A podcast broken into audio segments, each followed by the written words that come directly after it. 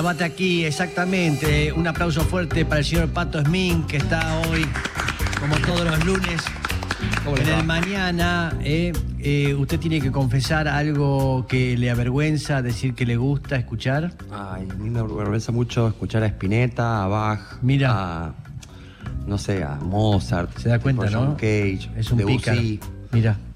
Bien. Eh. Lo que es lo que correcto, lo que la gente de bien dice que hay que escuchar, es lo que él no soporta. Sí, una reflexión antes de eso, digamos, por, por lo que estaba diciendo antes Saborido. Se dice, viste, que esta etapa del capitalismo uno se define por sus consumos culturales. Más Eh. que antes era como el, el ferre, no sé, el de la ferretería, eso era, o sea, adopta- o el, no sé, carpintero. O sea, hacía como todo su personaje social Mm. a, a través de, de lo que producía, ¿no? Sí. Era carpintero. Pero ahora tiene que ver más con lo que consumimos que con lo que producimos. Ajá. ¿No es cierto? Entonces, la, Bien. la cuestión pública de por qué nos gusta algo tendencia es muy importante. Claro. ¿no? Estoy- eh, ahí está todo el, el placer culpable o no culpable, ¿no? El foro interno. Sí. Eso nomás. Bien, interesante, es verdad. ¿eh? Primero es saber qué es eh, esa persona que consume y después este, calificarla si es buena o no. Claro, exacto. Sí. Sí, sí. Bien. Eh, justamente hablando de eso, ¿no? Estábamos hablando la última vez que vine de, de que se terminaba el momento de hegemonía de rock, ¿no? Que justamente en esa época las personas que no escuchaban rock eh, ni les gustaba otra cosa, sea Mm. Leo Mattioli Sí. o no sé, los Irakuriaki. Póngale. Eh, eh, nada, tenían como cierta censura social, ¿no? Sí. Hasta que, bueno, esto empieza a pasar, ¿viste? En- o sea, hasta que lo- los rockeros se ponen un poquito más viejos Mm, y empieza a, pa- a pasar de a poco en las plazas algo que nunca había pasado en Argentina. Mm. O sea, que venía pasando en, en Latinoamérica, pero no en Argentina, porque, ¿viste? Argentina tiene esa resistencia medio anti-yankee que tenía históricamente, ¿no? Como que si alguien estaba rapeando era como, che, estás medio yankee. este- Sí. Pero ahora ya no, por suerte. Sí. Eh, entonces empieza a pasar algo en las plazas que... No, pero verdad- siempre uno veía el Club del Clan o cualquier cosa, era toda una copia de lo que hacían los americanos también. Sí, pero disfrazado.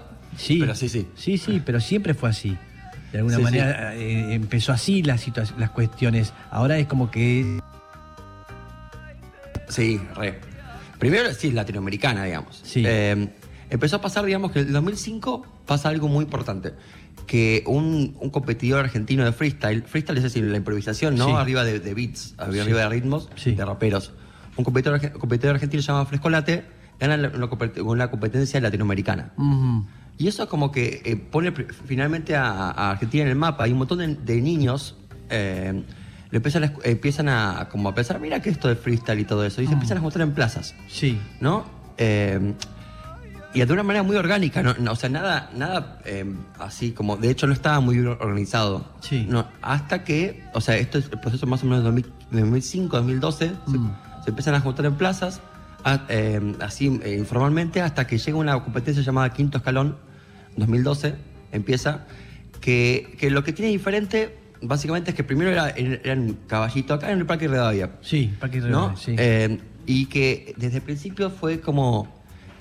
Eh, desde el principio fue. eh, bien registrada, digamos. Tenía, Sí. tenía un logo, tenía como especie como una cosa medio empresarial, ¿no? Y, O Sí. sea, bien documentada, como había un trabajo, muy buen trabajo de archivo Mm. en YouTube, que nadie se lo había tomado en serio hasta, hasta ese momento. Sí. Entonces empieza a pasar que eh, se empieza, empieza a crecer y crecer. Eh, lo cual es muy poético. Imagínate, o sea, estaban todos en una plaza. O sea, repito, no había, no había ningún tipo de amplificación. De pronto podían haber llegado mil, dos mil personas en el Parque de Rivadavia, todos haciendo silencio para que dos personas estén eh, Sí, sí. compitiendo en freestyle. Sí. Es muy poético realmente. Sí. O sea, todos, o sea, y todos nenes a- de menos de 20 años. ¿entendés? Claro. O sea, como con su propio con su propio mundo, ¿no? Totalmente af- afuera de las, de- del Star System, digamos, de, de rock o de, o de, o de cualquier cosa que no fuese, digamos, su, caso- su, su rango etario. Sí. Eh, entonces de, de pronto empiezan a ver como rockstars dentro de, la, de esta movida, digamos, como gente muy famosa que nunca había sacado un tema. Hmm. O sea, eh, convocaban muchísimo más el, el freestyle, o sea, el- la competencia, Sí. que, que los- esos pibes sacando música. De hecho, no sacaban música al principio. Y cuando sacaban no les iba bien. Mm. Hasta que vino el tema del, del- del famoso Duki, Sí. digamos que ya empezaba a ser como a perfilarse como más, eh, o sea, como de los campeones de la escena, más Sí. o menos en 2016, eh, y, y saca primer tema, el primer tema de, de trap, que se llama No Vendo Trap, tipo Duki siempre contradiciéndose.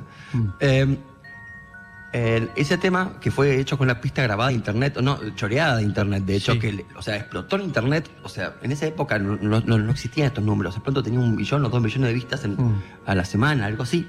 Eh, y se lo bajaron porque era todo ilegal. Sí. O sea, todo hecho muy do it yourself, justamente muy fuera de las. Pero era gente ya. O sea, la batalla de freestyle en, en YouTube tenía, no sé, 5 millones de vistas. Mm. Era una locura a nivel. eh, a, a nivel mediático, digamos. Claro. Nunca había pasado algo así en Argentina. Mm. Eh, el, el pibe que empieza el quinto escalón tenía 13 años. Eh, Repito, ¿entendés? O sea, era gente muy chiquita, Sí, o sea, que. y o sea, y nadie entendía bien, o sea, la gente que no estaba en ese, en ese mambo no entendía qué estaban haciendo. Porque No, seguro. Y empezó a pasar en todas las plazas del país. O sea, Qué valientes, ¿no? Qué valientes y co- corajudos, ¿no? Meterse a hacer algo que todavía no, no. Pero aparte, o sea, no es que no venía la policía y lo sacaba. ¿Entendés? O sea, o sea, era un problema, ¿entendés? O sea, estaban destruyendo la, la plaza, de pronto se les picaba Claro, el, claro. Parque Rivadavia, no solamente, o sea, pasaban, repito, en muchas plazas del país, pero la, de- la del Parque Rivadavia es la más icónica. Sí, Eh, entonces, es de eso, se hacían vira- virales los, los videos, sí, timbre. Sí. simple. Pero es, hasta, hasta que no llegó este tema y empezaron a venir un par de más. Bueno, este el que estamos escuchando ahora es del, es del pibe que, que organizaba las competencias. Ajá. Se llama ICIA. Eh, ah, y sí, ah, sí. Sí. Eh, como que había un hambre, un hambre de futuro que no, no existía antes también, ¿no? Como que, Ok. repito, ¿entendés? O sea, los pibes, o sea.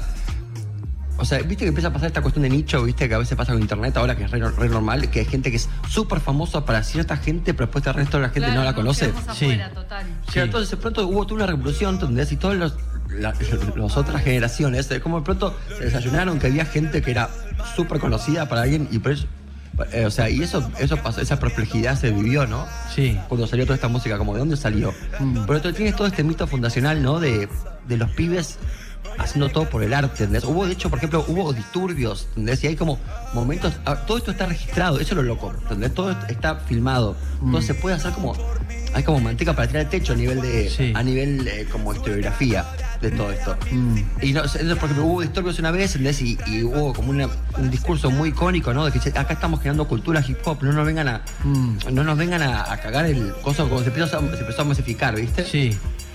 Eh, y generó eso, generó como toda una, una movida, un mito fundacional que sigue siendo muy fuerte para toda esa Pero ¿qué generación. parece? Lo que ha crecido es impresionante lo que está pasando en el mundo. Sí, sí, aparte de eso, generó algo a nivel latinoamericano que no estaba pasando, no estaba Sí. pasando. Y ahora eh, tenemos una escena de un, de un gé- un género nuevo, digamos, género urbano, Mm. que, no, que no podría haber sucedido sin esto. Y lo loco es justamente que, que no fue desde la música que se generó este recambio en la música, Sí. se generó desde el freestyle, desde esta competencia. Los pibes ahí fueron súper conocidos y recién ahí sacaron música. Porque si empezaban a sacar música al principio, le iba a pasar lo que le pasaba a hip hop argentinos de siempre.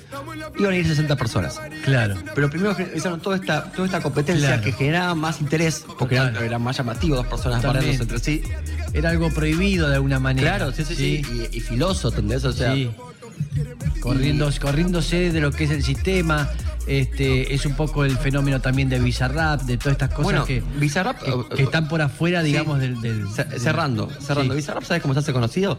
Agarra esas batallas de YouTube, Sí. las empieza a editar y les pone música. Porque la, la, las batallas no estaban hechas ni siquiera con, con parlantes, estaban hechas con, con, con beatbox. Sí, Entonces sí, él, sí, él le- él le pone música a eso, agarra los videos de YouTube, los baja Mm. y empieza a hacerle y empieza a hacerle música a eso y se hace conocidísimo dentro de ese nicho, ¿no? Mm. Y después empieza a hacer música propia. Pero también de nuevo agarra, o sea, también Bizarrap se hace conocido por el freestyle primero. Total.